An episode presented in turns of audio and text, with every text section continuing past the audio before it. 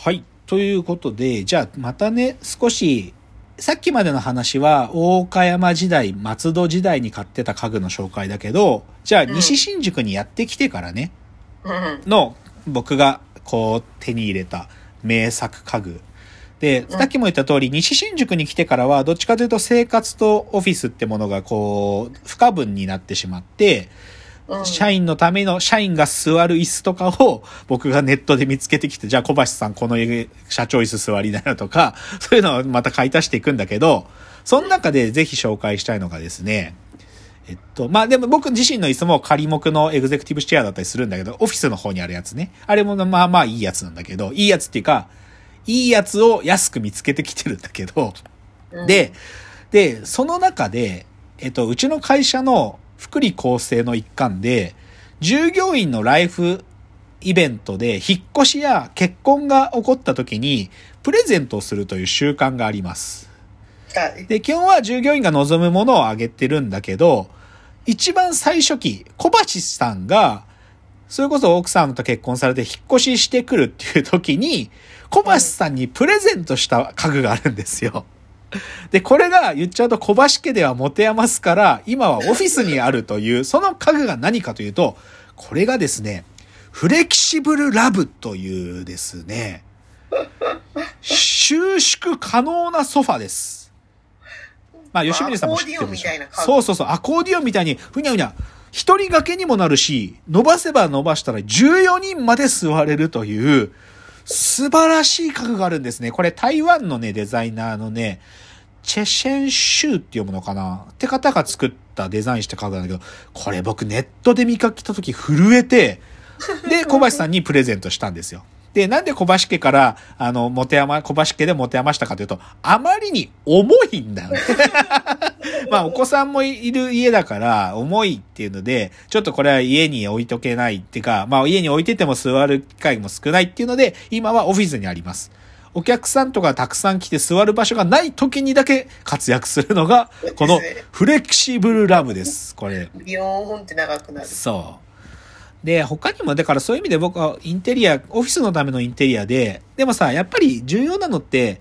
オフィススペースだからさ、なんかその時間じゃない時はこう、綺麗に畳まれててほしいこととかってあるわけ。うんで、例えばね、今、もともと、僕の家自体がオフィスだった時に、杉本さんが使ってたデスクがあるんだけど、それがね、あのね、ゲートレッグテーブルっつって、こう、バタフライテーブルとも言ったりするんだけど、普段はこうパタンって閉じてて、だけど、こう、起こすと、こう、もっと広いテーブルになるっていう、大体ね、イギリスの昔の家具とか、もしくはミッドセンチュリータイプのとかあるんだけど、それのね、ちょっとレ、あの、アンティークの家具とか置いてあったりとか、だからそういう、どっちかというとこう、収納しやすい家具っていうのよく好きで、まだね、だからそのゲートレグテーブル買おうか迷ってた時はね、他にもね、ライティングビューローっつってさ、ライティングビューローって知ってる？ライティングビューロー、うん、ライティングビューローって、なんかさ、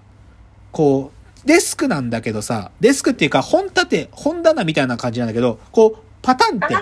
閉じることができる。パタンって開けたり。で、ライティングビューローを買うかゲートレッグテーブルを買うか迷ってて、まあ、最終的にゲートレッグテーブルにしたんだけど、でもライティングビューローみたいな、こう収納にもなるけど、デスクにもなるみたいなのが僕は好きなのよ。だそういう家具とかは、どどっちかというとオフィス、オフィスで、オフィス作りするときに、へなんていうかうまく、所詮狭いオフィスだからそこで有効活用するために買ったりしてた。で、ついて、ここからね、ちょっと、照明の話を少しだけしたい。最後に。で、まずね、吉宗さんに見せたかな、ルミオス F という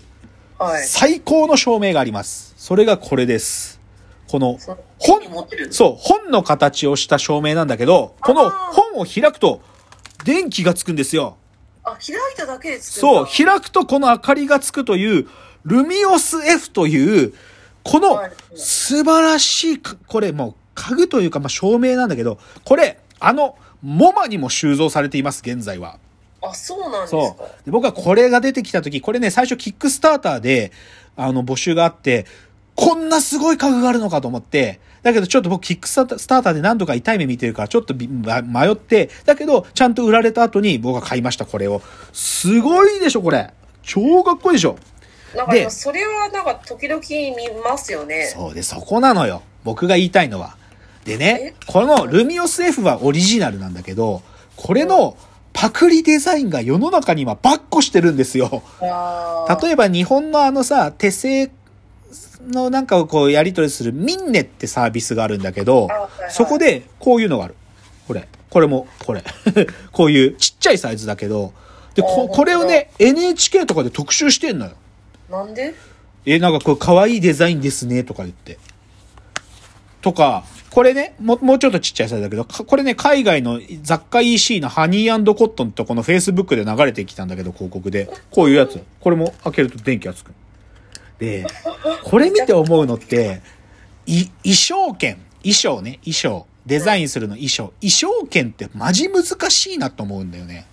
うん。だってこれ、モマに収蔵されてるぐらい名作のこのデザインをさ、言っちゃうとこれ丸パクリしてるわけよ。うんうん。でも、でも別にこの人たち普通にこれで商売してるっていう意味でさ、衣装券ってマジむずいなって思うっていうのが、僕実は照明について思うことで、うん、で、もう一個だけ紹介すると、あの、うちのね、これは、あの、うちのリビングにあるんだけど、これも名作家具の一個だけど、ルイス・ポールセンっていうのの PH5 っていう照明があるんですよ。これ多分皆さん見たことあると思う。あのリ、スポールセンはなんかわかる。今、吉峰さんのの台本には書いてあるけど、で、これでポール・ヘニングセンって言うんだけど、うちね、これの、別に僕これ、これだから買ったわけじゃないんだけど、レプリカ家具があるんだよね、うち、これの。うんうんで、こ、れ、うあの、うちのすぐそばにあるリサイクルショップで、あ、やべえ、なんか照明もう一個買わなきゃって引っ越ししたての頃に見に行ったら、これが1500円で売ってたんだよね。あや、安い、ラッキーと思って買ってさ、でもよ、これ見たらルイス・ポールセンじゃねとか思って、でもそういう風に名作家具って、こう、レプリカっていうか、そういうのがすごく実はたくさんあるんだよね。うん。うん。で。で、ちょっとそういう話をね、最後したいなと思うんだけど、要はさ、まあそういう風に言っちゃえば今日出てきたの家具、あなんていうのかな、建築家も含めば、例えばイームズの椅子とかさ、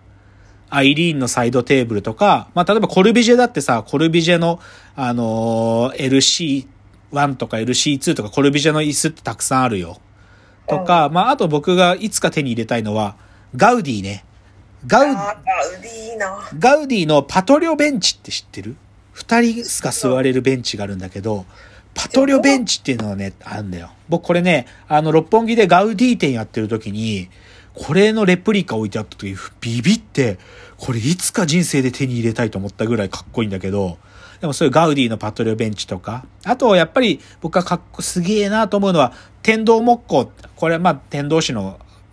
家具屋さんだけど、天童木工の曲げ木ね。こう何枚もの木を重ねてぐにゃって木を曲げる、その技術とかほんとすごいよ、マジで。だからああいうのはマジ超リスペクトあってすげえなって思うんだけど、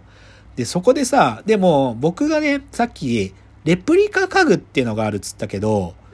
うん。なんか、まあ、なんていうかな、世の中でよく言われてる別の言い方で、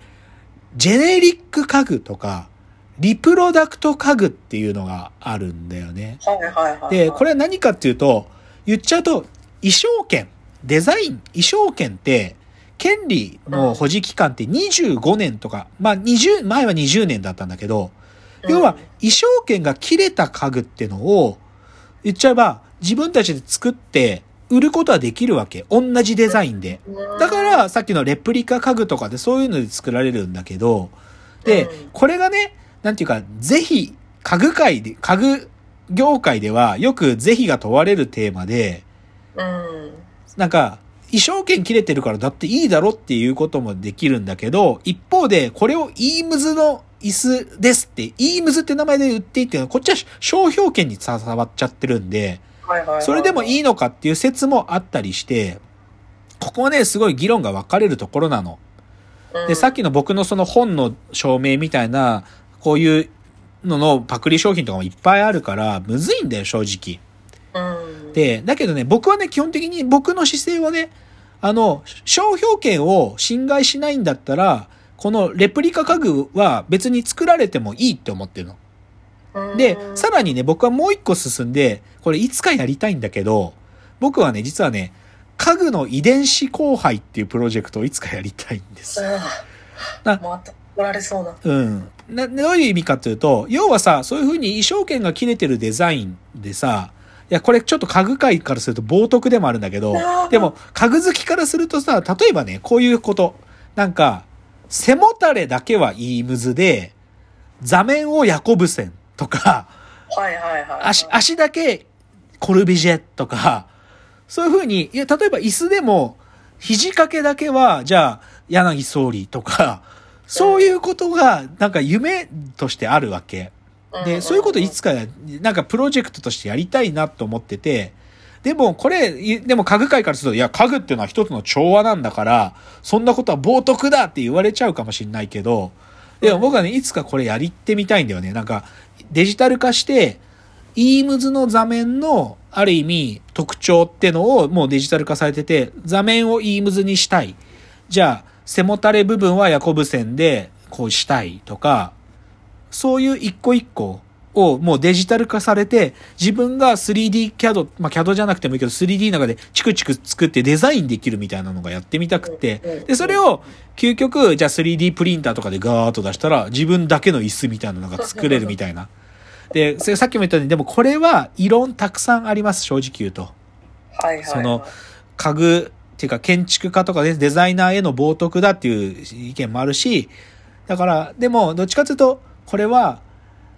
まあ、なんていうのかな、僕の家具好きとしての一個の、なんか表現としてやってみたいってことなんだけど、うんあ、時間来ちゃった。じゃあ最後のチャプターでもうちょっとだけ言葉を足して今日の最後にしたいと思います。では次です。